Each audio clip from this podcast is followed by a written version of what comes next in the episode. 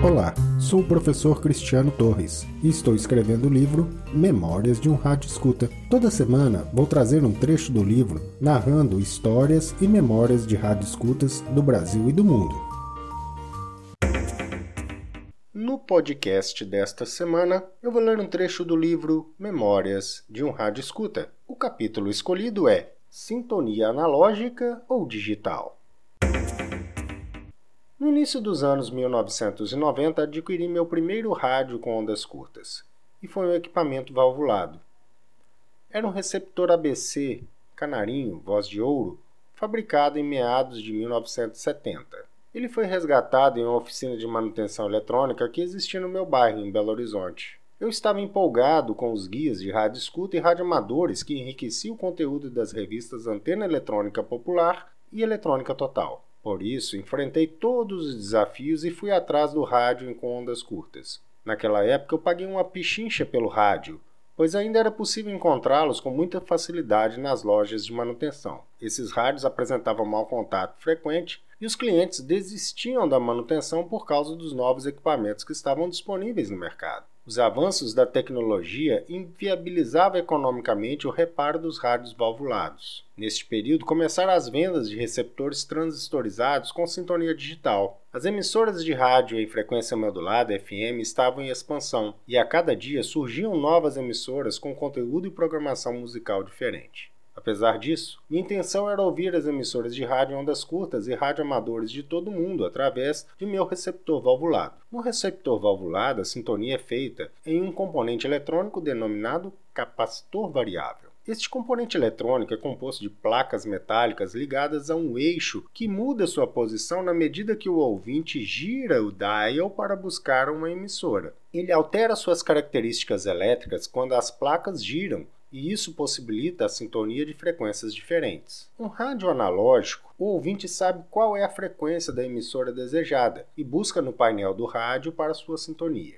Assim, o fabricante associava um ponteiro no painel do rádio às posições de giro do eixo do capacitor, relacionando as respectivas frequências de sintonia. Era um procedimento de medida por analogia grosseiro, e na maioria dos casos, o painel do rádio não correspondia à frequência de sintonia. Esse problema agrava-se quando as emissoras de rádio estavam muito próximas e o ouvinte não conseguia diferenciá-las para fazer a seleção adequada. Para o rádio escuta habilidoso, com ouvidos treinados e boas sensibilidades nas mãos, isso não era um problema. Eu buscava as emissoras tradicionais com frequências conhecidas para iniciar as buscas por emissoras mais distantes, fazendo o DX.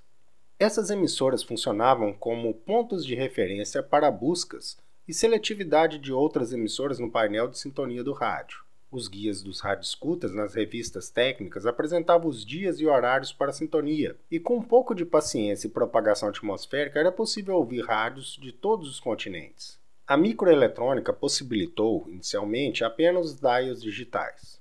O ouvinte sintonizava a emissora no capacitor variável e na tela digital exibia a frequência selecionada. Pouco tempo depois surgiram receptores com controle de sintonia utilizando microchips. Nesses equipamentos, a frequência era sintonizada por meio da variação do nível de eletricidade nos diodos Varicap.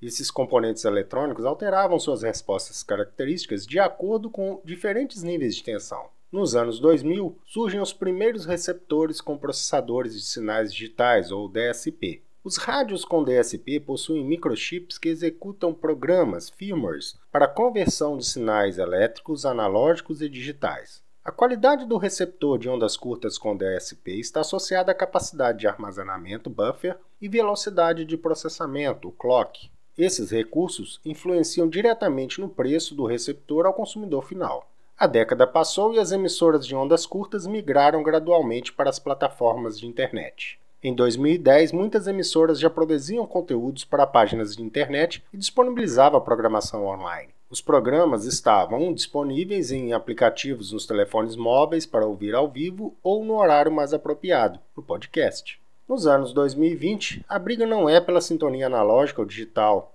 mas com os assistentes por voz.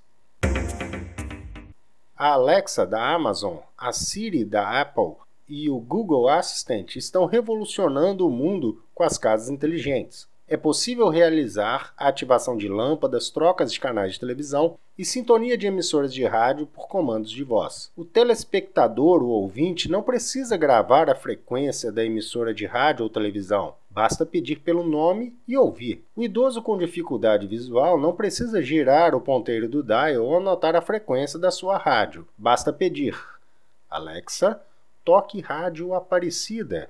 E ela vai tocar. Meu rádio valvulado sobreviveu muito bem entre os anos 1990 e 2000. Era muito divertido realizar a busca cega no dial analógico para encontrar emissoras de rádio de outros países.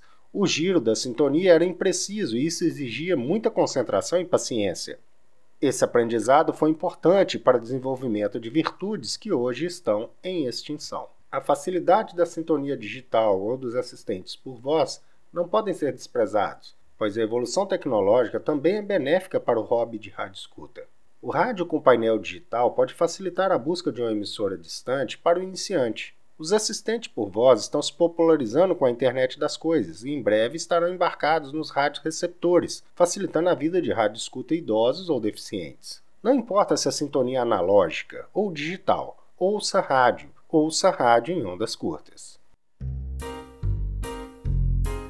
Este texto fará parte do livro Memórias e Histórias de um Rádio Escuta. Você também pode participar. Grave o seu texto ou escreva no grupo do Facebook Memórias e Histórias de um Rádio Escuta. As melhores histórias farão parte do livro, que será lançado no próximo ano.